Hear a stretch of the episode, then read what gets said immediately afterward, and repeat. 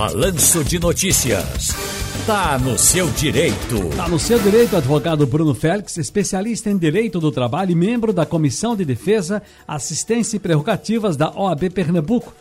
Ah, doutor Bruno, muito obrigado por atender mais uma vez aqui o nosso programa, Balanço de Notícias. Tudo bem com o senhor? Boa tarde. Tudo bem, Ciro. Boa tarde. O que é que muda com a mini reforma trabalhista aprovada recentemente pela Câmara dos Deputados? A duração da jornada de trabalho pode ter alguma alteração? Antes da sua resposta, deixa eu contextualizar uma coisa que é importante para as pessoas que nos ouvem agora. Hoje cedo eu estava ouvindo Passando a Limpo e o Wagner falava, Wagner Gomes, numa conversa com a nossa Eliane Cantanguete, falava sobre bode na sala. E ele deu um exemplo maravilhoso, eu ri bastante, e até a Eliane agradeceu o aprendizado, né? Essa coisa de que a gente é do Nordeste, gosta muito de bode, mas o bode quando fica velho, e aí passa das mudas, e a gente, e passa até do ponto da gente aproveitar e comer também, é, chama-se pai de chiqueiro, né, doutor? E ele, e, e se você botar aquilo na sala do camarada, com fedor ninguém quer. E aí costumou se dizer, aí é um ditado popular, esse aí é o bode na sala. É aquele que você junta uma opção de coisas e bota o bode. Aí quando a pessoa reclama, tá bom, o bode eu tiro, o resto fica. Aí Wagner se, se referia ao distritão, que botaram o distritão para poder aprovar, o distritão era o bode, na, na reforma eleitoral, para poder aprovar a, as coligações.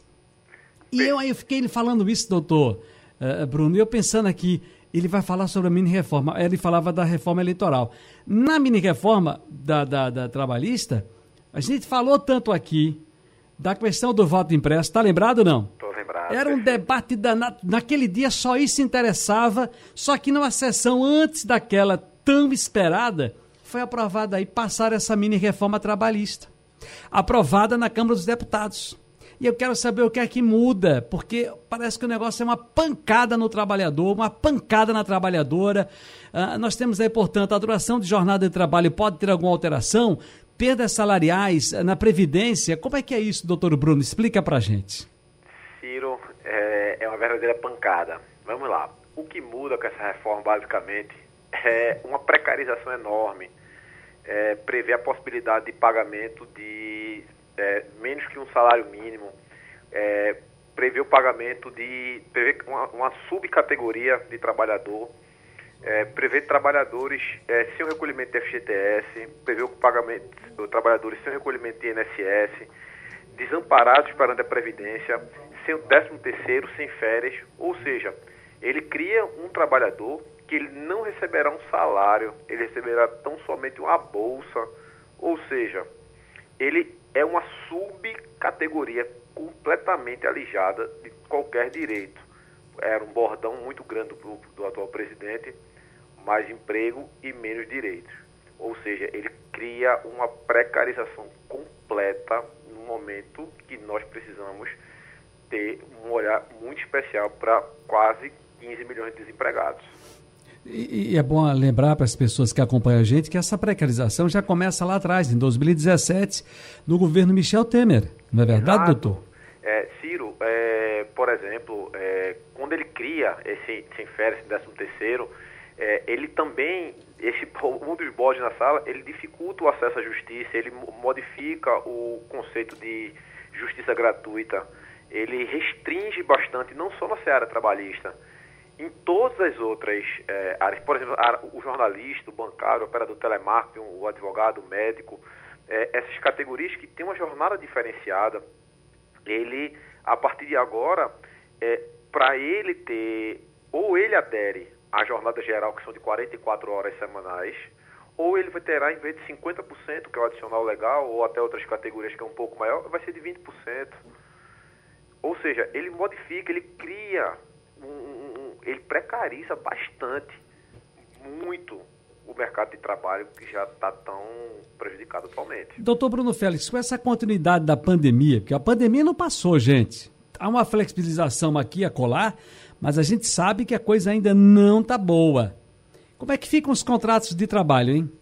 Os contratos de trabalho que eles já estão em vigor, eles permanecem com as mesmas regras. Essa, essa mini reforma são para os novos contratos são para trabalhadores que tinham de 18 a 29 anos, ou mais que 55 anos, que estão há 12 meses de desempregado. Então, os contratos em vigor, ele continua em vigor. Seja suspenso, sejam com a jornada reduzida, e essas regras são para os novos contratos. Entendi. Tem uma coisa interessante aí, eu que queria saber para explicar às pessoas. A empresa ainda vai definir se o retorno ao escritório, né, ao local de trabalho, seja ele qual for, é total ou parcial. Se eu optar pelo home office, o teletrabalho, ou seja, trabalhar pelo computador de casa, uh, ou pelo regime híbrido, metade aqui, metade em casa, a empresa precisa bancar as despesas como conta de luz, internet? Como é que fica isso, hein? Na verdade, Ciro, é, a, a CLT era é muito clara quando ela diz que é, o empregador ele não pode transferir para o empregado os custos da sua atividade empresarial. Ou seja, a partir do momento que o empregado está em casa trabalhando para uma empresa e utilizando a sua internet, a sua energia, é, imprimindo com o seu papel, é, ou seja, utilizando os insumos, ele com certeza ele está reduzindo um custo e isso é proibido. Ou seja, o empregador ele tem que arcar com uma parte ou esse aumento, esse custo, uma, vou dar a título hipotético, a conta de energia dava 50 reais, e a partir de agora vai dar 70. Esses 20 reais deveriam ser arcados com, pelo empregador. Uhum. Se esse modelo híbrido, híbrido for ainda. Aliás, se o modelo híbrido for ainda para as pessoas que estão trabalhando, aí eu ainda posso usar o equipamento da empresa? Como fica fornecimento de vale transporte, vale alimentação, refeição? E tem gente ainda perguntando aqui se há a necessidade de um novo contrato de trabalho para que prevê esse modelo híbrido. É, esse, o, o teletrabalho, é, ele tem que ser anotado na CTPS, tem que ser anotado na carteira de trabalho do, do trabalhador e ele tem um, um período mínimo de utilização para você, se você quiser voltar, ou ser o presencial ou vice-versa, que seria no mínimo de 15 dias. É, ele pode continuar utilizando o, os equipamentos da, da empresa, a empresa fornece. O vale é, refeição e o vale alimentação aí, normalmente são direitos previstos em, em acordos e convenções coletivas que provavelmente manterão o direito do trabalhador à percepção dessa, desse valor. Já o vale, é, o, o vale transporte, como é pelo transporte, pelo deslocamento, casa trabalho, trabalho casa, e não vai estar havendo esse deslocamento, a empresa pode cortar. Mas provavelmente, Ciro, como não existe na legislação, não existe na CLT a obrigação de pagamento do vale alimentação e vale refeição, e são direitos normalmente previstos em convenção e acordos coletivos, e nesse momento de pandemia agora, provavelmente esses acordos coletivos existirão a previsão legal né, de manutenção desses benefícios. Muito bem, doutor Bruno Félix, especialista em Direito do Trabalho e membro da Comissão de Defesa, Assistência e Prerrogativas da OAB Pernambuco. Muito obrigado mais uma vez e apenas me ajude, se houver algum engano aqui nos meus comentários, apenas relembrar, fortalecer, eh, pedir às pessoas para analisarem bem o seu voto, porque na verdade quem define são, nesse caso, são os nossos legisladores, as nossas legisladoras, ou seja, os nossos deputados federais, nossas deputadas e lá a Casa Alta Legislativa, que é o Senado Federal um olhar muito atento, acompanhe. É difícil, é nada. A gente perde tanto tempo com WhatsApp, com Facebook, com Instagram, com TikTok, LinkedIn, tudo que tem de rede social. Perde um pouquinho, entra lá na, na, na rede que dá acesso exatamente ao trabalho do Senado, da Assembleia Legislativa, da Câmara Municipal aí da sua cidade. Acompanha, se você está aí na sua cidade, vai numa reunião da Câmara Municipal, veja lá, olhe nos olhos daquele vereador que você elegeu. Eu, por exemplo, nesse dia mesmo, passei imediatamente uma mensagem para o deputado federal em quem eu votei, dizendo que foi muito triste a posição dele porque, na verdade, no palanque, eles dizem que vão defender a trabalhadora e o trabalhador. E aí você acompanha, você vai ver na votação, todos seguem lá as coisas mais distantes possíveis e imagináveis em relação à tua vida.